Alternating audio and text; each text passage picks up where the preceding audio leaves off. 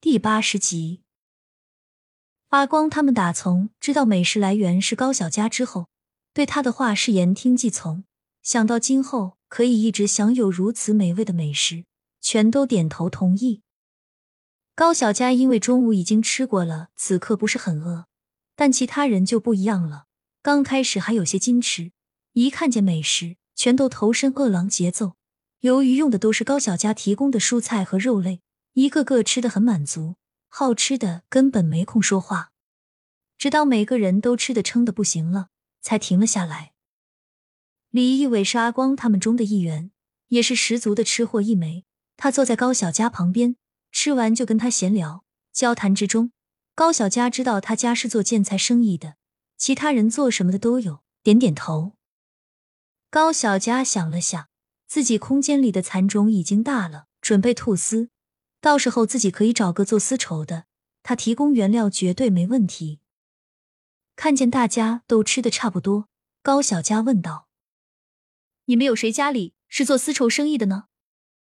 一个阳光帅气的男孩应道：“他是，他是里面最小的，只是因为大家有着共同的爱好，就一起出来了。”听见高小佳询问做丝绸生意，他有些不知所措。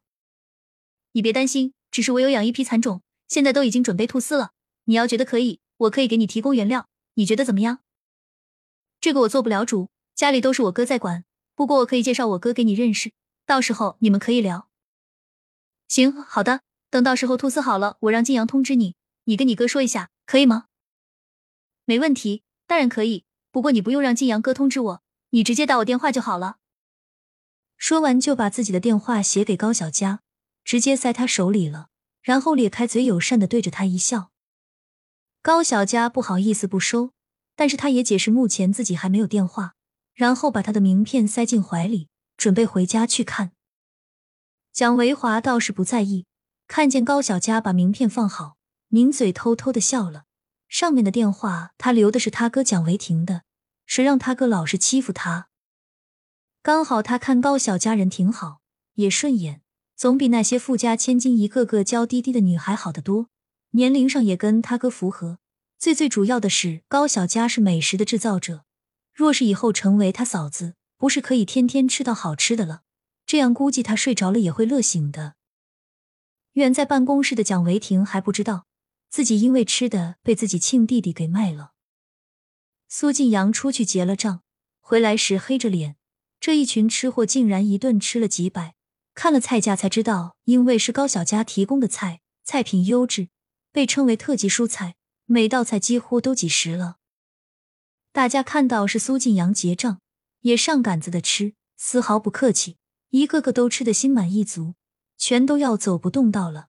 一看他们起身，苏晋阳就往外哄他们，不耐烦的摆摆手：“几位大爷，赶紧回家吧，别再出现了，再来几回。”我就穷了。苏晋阳可怜巴巴的样子逗坏了高小佳。聊了会儿后，跟他们纷纷道了别。因为天色已经不早了，所以暂时没有去存钱。到家的时候都已经九点了。刘慧芬披着衣服去给高小佳开了门。妮子，炉子上有烧好的热水，你赶紧泡泡脚，累了一天了。知道了，妈，你也快去睡吧。高小佳洗漱完就赶紧进了被窝。躺在床上，高小佳攥紧玉佩，进入了空间。之前养的猪仔都已经生了好几窝小猪了，还有放进去的鸭子也繁衍了好多。他准备暂时先把种猪和母鸭留着，剩余拿出来一部分给李富贵他们明天送去。因为猪体重实在过大，他也不方便这会儿拿出来，准备明天租牛车路上趁着没人再拿出来。鸭子一只只捆绑好，方便明天去拿。弄好这些。高小佳又来到加工方跟前，点击确认，上次加工的菜品已经成功。重新又点击了几种，然后选择在物品栏卖掉。耳边响起系统机械的声音：“恭喜主人获得五千积分，并且触发新技能。”高小佳一听触发了新技能，格外激动，赶紧点开查看，上面显示着自动收割功能，目前仅支持作物，可以将空间里成熟作物自动收割。并且收割后还可以继续生长，这不是可以反复收割了吗？高小佳一看就懂了，开心的不行，赶紧点击接受。恭喜主人获得新技能。高小佳点击接收后，有些成熟的作物居然自动到了物品栏，并且收割后的作物还会继续生长，这样以后就不用次次都去买作物种子了。一看这情形，高小佳乐坏了，那他简直是拥有了一个循环种植空间啊！高小佳觉得开心得不得了，出了空间，哼着曲子，兴奋的半天睡不着，直到实在困得不行了才入睡。第二天一早。高小佳早早就起来，去后山跑了会儿步，在源头那里继续加上泉水，趁着没人把空间里的鱼苗再放些进去。弄好这些，高小佳回家吃了早饭，拿上昨天弄好鸭子，坐上租了的牛车，前往县城。到了县城，高小佳让赶牛车的师傅先去休息，准备借用他的车拉下菜，然后趁四周没人，把空间里的猪放了出来。一只猪就占满了整个牛车，高小佳费了老大的力气才推到富贵私房菜附近。刚巧李富贵出来送客，看到不远处满头大汗的高小佳，赶忙上前搭把手：“妮子，你这大老远弄来不累吗？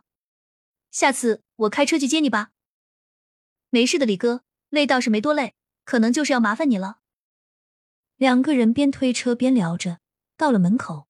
店里的伙计赶紧上前帮忙，可算是让高小佳还有李富贵闲了下来。李胖子一见这么大一只猪，乐得磨起刀来说：“非要做一顿美味出来。”高小佳从车上拿下筐，里面都是鸭子。李富贵将这些都称好称，算好价格。高小佳让李富贵下次一起结算，到时候他在学校那边等他。李富贵倒是没有什么，点头同意，然后把鸭子都拿了进去。送完后，高小佳也没留下吃饭，只说还比较忙，然后推着牛车和几个空筐子就走了。路上找个没人的地方，把空间里的猪还有鸭子再继续装满，然后往苏晋阳的分店推去。毕竟答应了要办到。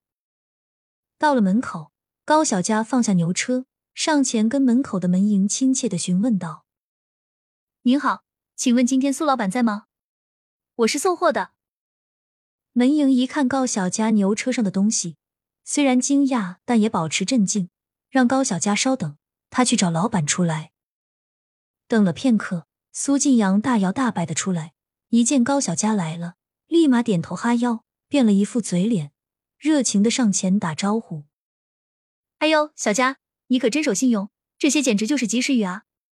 辛苦你送过来了，以后你有啥直接说，我开车去拿不就好了？瞧你！”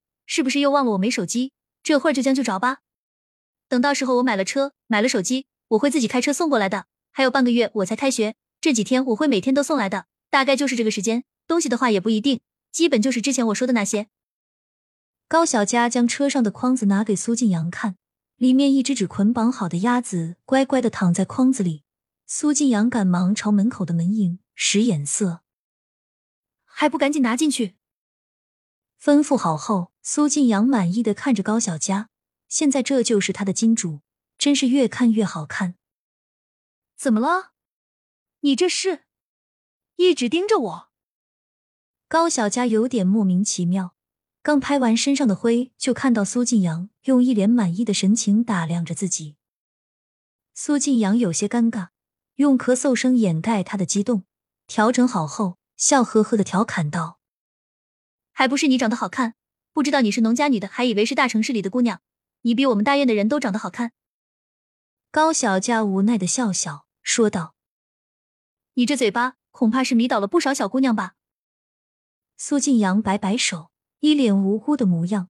两个人又闲聊了一会儿，高小佳跟苏晋阳告了别，推着车往集合点走。到了集合点，驾车的老李头已经等候多时了，看到高小佳来。让他坐稳，就驾着牛车往玉园村走。半个多小时后，到了村子，高小佳拾起几个空筐子，然后往家走去。